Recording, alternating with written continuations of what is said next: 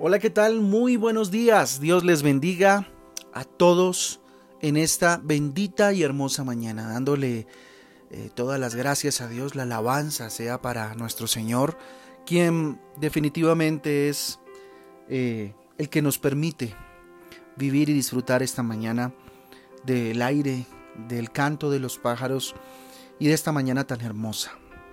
Con ustedes, su servidor y pastor Fabián Giraldo del Ministerio Transforma, les doy la bienvenida a este espacio devocional donde juntos somos renovados, transformados por medio de la palabra de Dios, la gracia de Jesucristo y la inspiración del Espíritu Santo de Dios. Les invito a que vayamos a la Biblia precisamente como todos los días, a hacerle la invitación a su lectura bíblica diaria, a este estudio muy somero que estamos haciendo de la palabra de Dios, donde eh, desde acá hacemos eh, unos matices y usted termina totalmente la pintura cuando entra en la palabra de Dios y bueno, Dios le habla a usted de manera eh, muy personal. Santo es el Señor Dios Todopoderoso, el que era, el que es y el que ha de venir. Apocalipsis 4, 8. una forma espectacular de poder reconocer lo que Dios es. Un Dios todopoderoso, un Dios fuerte, un Dios santo sin mancha, intachable, eh, el que era, el que es, y como dice ahí la palabra de Dios, el que ha de venir. El Dios inmutable, el que no cambia, el que siempre es el mismo. Nosotros podemos cambiar, mm, cambiar de posiciones y de eh, opiniones, pero Dios no cambia. Y precisamente hoy vamos a estudiar un poco de eso, de cómo la desesperación, eh, la impaciencia nos puede ganar. Le invito entonces a que hoy Estudiamos Éxodo 32, capítulo 32 y capítulo 33, también Lucas 5. Encontramos también que puedes escoger meditar eh, este tema, ¿no? La intercesión podrá ser la participación en los planes de Dios. Dios sabe todo, todo en absoluto, pero desea eh, participar su plan y enseñar su carácter. Éxodo 32 del 9 al 14, Dios es santo, su ira y su juicio ante el pecado. Éxodo 32 del 30 al 35. Pues bien, les invito entonces a este viaje maravilloso, una vez más, que estamos haciendo por el libro de Éxodo y todo el periplo, todo el viaje del pueblo de Dios, eh, un poco limpiando eh, toda esa mentalidad de esclavitud que traía que durante 400 años le fue impuesta. Y su mentalidad no era otra. Por eso encontramos un pueblo terco, un pueblo que eh, todavía no entendía la libertad que Dios les había dado, que aunque estuvieran en el desierto, aunque estuvieran pasando el desierto para de alguna manera purgar ciertas situaciones de su mentalidad, no entendían aún esa situación. No sé si usted hoy está pasando por un desierto y está siendo tratado por Dios, porque definitivamente el pueblo de Israel estaba siendo tratado por Dios, les estaba organizando, los estaba eh, liberando poco a poco de una mentalidad de esclavitud con la cual venían caminando.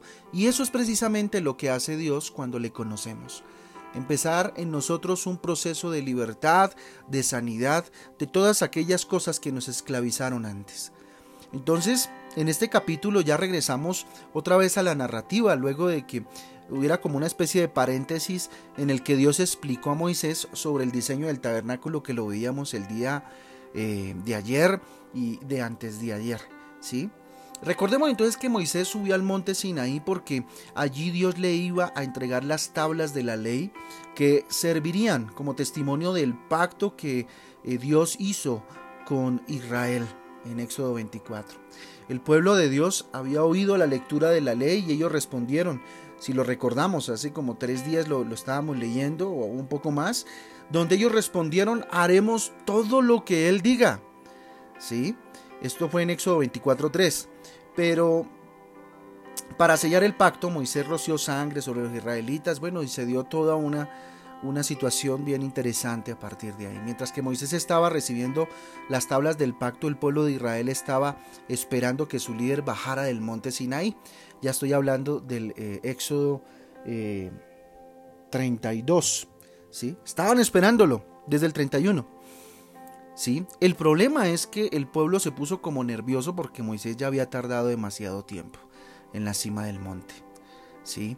Creyeron que... Mm, Eh, ya había pasado más o menos eh, un mes un poco más y Moisés no regresaba, por lo tanto llegaron a pensar que había muerto. ¿Sí?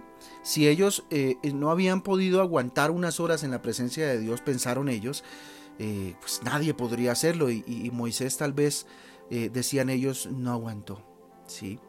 Entonces, vamos a ir leyendo un poco ciertos versículos y nos vamos a ir dando cuenta qué fue lo que sucedió. Fíjense, por ejemplo, en el versículo 1 dice, viendo el pueblo que Moisés tardaba en descender del monte, ¿qué hicieron? Tomaron decisiones. El no esperar, ¿cierto? En Cristo, el no esperar en Jesús, ¿sí? Eh, la impaciencia nos hace tomar decisiones que no son buenas. No son buenas ante Dios, ni ante nosotros mismos, ¿cierto? Ni traen buenas, eh, eh, como decirlo?, desenlaces, ¿sí? Entonces, Fíjense lo que pasó en el versículo 1. A continuación dice, se acercaron entonces a Aarón y le dijeron, levántate, haznos dioses que vayan delante de nosotros. Ay, Dios mío. Porque a este Moisés, el varón que nos sacó de la tierra de Egipto, no sabemos qué le haya acontecido. Sí. Fíjense la inmadurez de este pueblo que va y llama al sacerdote del pueblo y le dice que levante unos dioses para que los para que los guíen. ¿sí? Todavía había una mentalidad muy tremenda de, parte de lo que habían vivido en Egipto. Mire que eh, es interesante ver eh, en el versículo 5 dice, y viendo esto Aarón edificó un altar delante del becerro. Eh, armaron todo un becerro, ¿no? Un becerro de oro. Todos pusieron sus joyas y entonces las fundieron e hicieron un becerro. Y dice, aquí, dice en el versículo 5 que viendo esto Aarón edificó un altar delante del becerro y pregonó a Aarón y dijo, mañana será la fiesta para Jehová. Tremendo. Más que, más que una simple imagen de idolatría, este becerro representa el monumento a la impaciencia, el monumento a la desesperanza. ¿Sí? Muchos de nosotros siendo conocedores de Jesucristo y muchas veces hasta siervos de Él hemos hecho nuestro propio becerro. Tal vez no de oro, obviamente, ¿cierto? Pero sí lo hemos hecho de otras situaciones. Del trabajo, del dinero, de, qué sé yo, de algún artículo, de alguna eh, situación en específico, de un noviazgo, eh, de, de, una relación de amistad. Hemos hecho un becerro, un Dios, ¿sí? Eh, de personas, por ejemplo de apegos, ¿sí? sea que se han convertido en nuestro becerro. Ese becerro alejó al pueblo de la verdadera adoración a Dios definitivamente, por lo tanto un becerro para nosotros podría ser cualquier cosa o cualquier persona que nos aleje de la presencia y de la adoración a Jesucristo. Si usted eh, logra en esta mañana a través del Espíritu Santo ser iluminado y entender que hay algo que lo esté alejando de la adoración a Jesús, de, del comportarse como Jesús quisiera que usted se comporte o que lo está alejando de la santidad que Dios quiere para su vida, es hora de tumbarlo de su vida, quitarlo de su vida porque se está convirtiendo en un becerro, en este monumento a la impaciencia. Como no llegaba Moisés, el pueblo desesperó y creyeron que iban a quedar solos, entonces tuvieron que generar, ¿cierto? Un fetiche o un mm, monumento al cual adorar y sentirse tranquilos. No, no, supieron esperar. A veces los procesos de Dios o las respuestas de Dios son sí, no y espere. Y generalmente es espere y en medio de la espera Dios trata su vida. Pero los seres humanos estamos muy acostumbrados a que todo sea expresa, que todo sea ya, ¿verdad? Dios trata nuestra vida y es lo que hace constantemente. El no conocer muy bien eh, a nuestro Dios ¿sí? nos lleva a este tipo de decisiones. Mire, la incertidumbre de lo que va a pasar eh, nos genera este tipo de decisiones.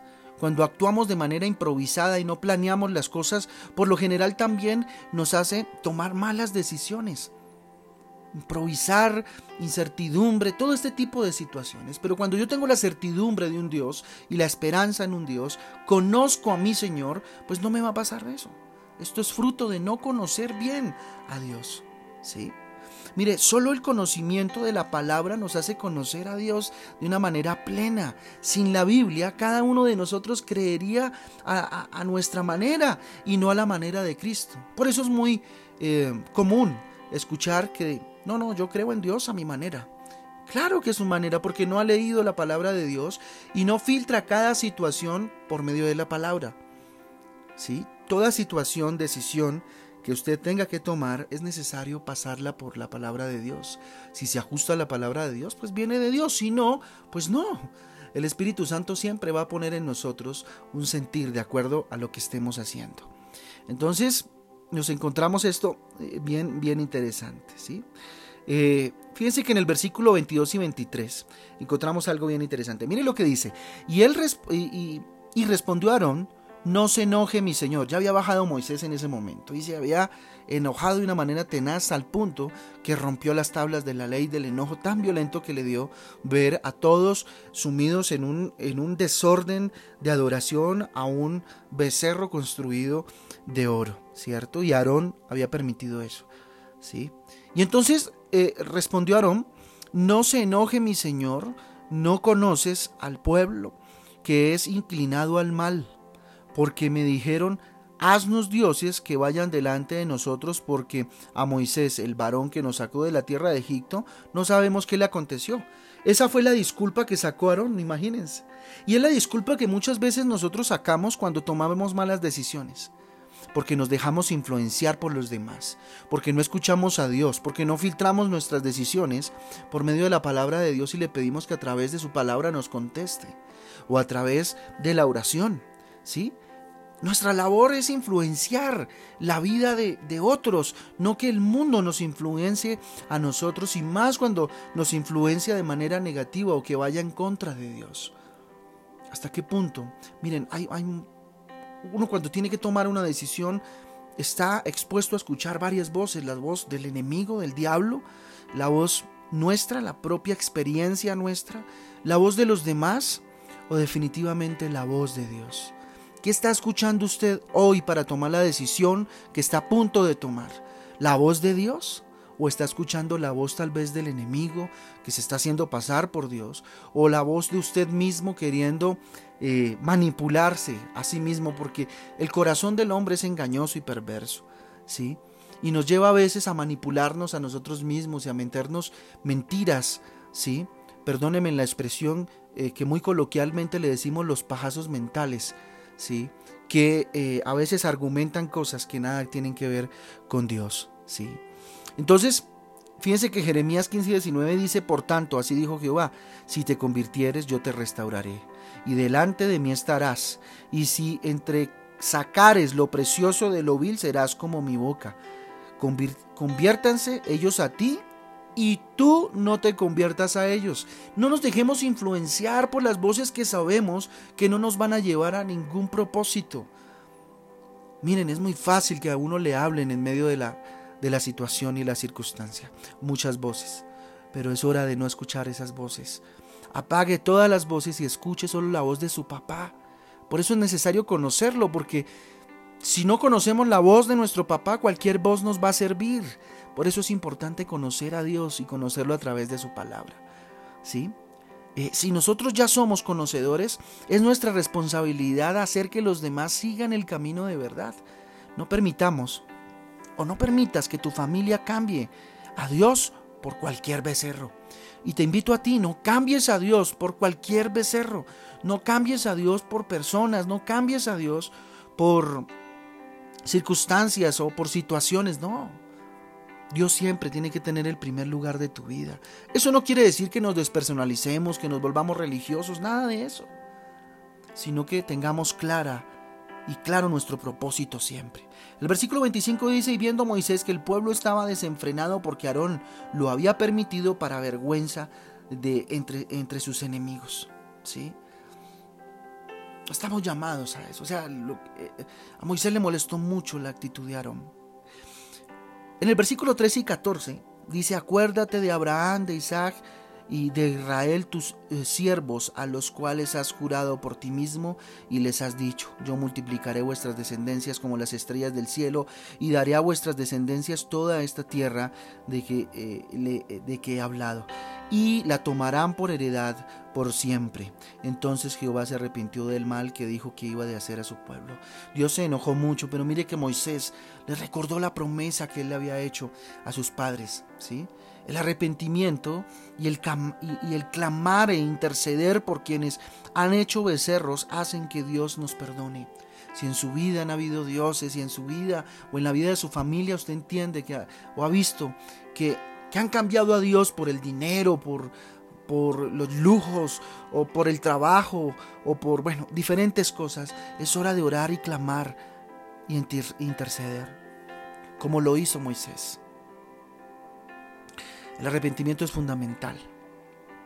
Miren, el hecho que Dios eh, nos perdone no significa que seamos libres de las consecuencias de nuestros actos. Dios es un Dios perdonador pero también es un Dios correcto. O sea que si uno siembra, cosecha y las consecuencias van a venir. ¿Sí? Las consecuencias de nuestros actos. Cuando Dios nos perdona, lo que hace es librarnos de la condenación eterna, pero las consecuencias las tenemos que asumir de alguna u otra manera. En algún momento tenemos que asumir la mentira que dijimos. En algún momento tenemos que asumir la decisión que tomamos de tomar ese hábito o ese vicio, ¿cierto? Ese mal hábito que no agrada a Dios o de tomar eh, ciertas decisiones que dañaron a otros y que no agradaron a Dios. Entonces, recordemos, la paciencia es mala consejera. Nunca lo olvidemos. Nos hace tomar malas decisiones de las cuales después nos tenemos que lamentar.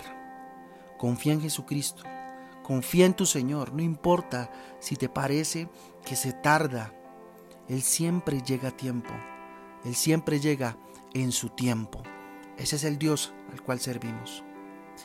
Yo les invito a que hagamos una oración el día de hoy. El día de mañana eh, les quedo viviendo el Éxodo 33. Ya por tiempo no lo puedo abordar. Eh, pero este, este capítulo 32 es bien interesante para tenerlo en cuenta y aplicarlo a nuestras vidas, porque muchos hemos a veces asumido posiciones eh, y decisiones a partir de dioses que nos hemos formado, de becerros, ¿sí? creyendo en nuestra propia prudencia, cuando a veces Dios nos permite eh, vivir esta espera para tratar nuestra ansiedad, para tratar ciertas áreas de nuestra vida. Bendito Dios, te damos gracias por tu palabra. Gracias Señor porque a través de tu palabra nos enseñas Señor que la peor eh, consejera de nuestras vidas es la impaciencia Dios. El no saber esperar, el no dejar que tú mi Dios seas Dios en nuestras vidas y querer ayudarte o querer tomar decisiones a partir de nuestra experiencia o de, de nuestra prudencia o de nuestro conocimiento. Yo le invito a que donde está le diga, Señor, perdóname, porque hoy entiendo que muchas de las decisiones fallidas que he tomado en mi vida ha sido por impaciente, Señor. Que he ido en pos, bendito Dios, de malas decisiones, Señor, de, eh, bendito Dios, malos comportamientos, producto de la impaciencia, de no esperar en ti, de no tener la esperanza y la confianza puesta en el Dios que cuida de mí. Dígale, mi Señor, ayúdame a ser paciente Ayúdame, Señor. Hoy dígale renuncio, Dios, a toda mentalidad esclavista, bendito Dios, o toda mentalidad de esclavo o esclava que aún tengo, Señor, de la impaciencia, Señor, de no saber esperar en ti, Dios, de no esperar a tu tiempo, bendito Padre, de creer que a través de mi sabiduría, Señor, eh, o de mi experiencia puedo tomar decisiones, bendito Padre, sin siquiera consultártelas. Asísteme, diga el Espíritu Santo, para tomar decisiones de acuerdo a la voluntad de Dios. Esperar, Señor, tu guía, Dios. Esperar, Señor, tu instrucción y asimismo caminar, Señor, y que esto sea un estilo de vida, día con día, Señor. Ayúdame, Señor, a no tomar decisiones a la ligera, Padre Celestial.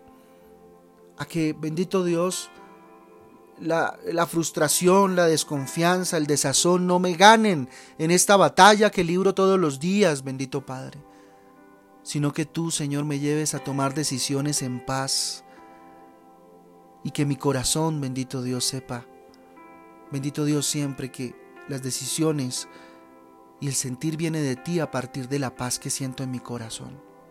Yo pongo delante de ti, dígale este día, yo pongo delante de ti, Señor, mi vida, mi familia, Dios. Que la impaciencia no nos gane y que nunca nos olvidemos de las promesas maravillosas que tú nos has dado, Dios. Y que, bendito Dios, tengas misericordia, Dios, de nosotros, de mi familia, de mí, dígale. Y nos libre, Señor, de tomar malas decisiones y si las tomamos, Dios, ayúdanos a asumir las consecuencias, bendito Dios, de la mejor manera.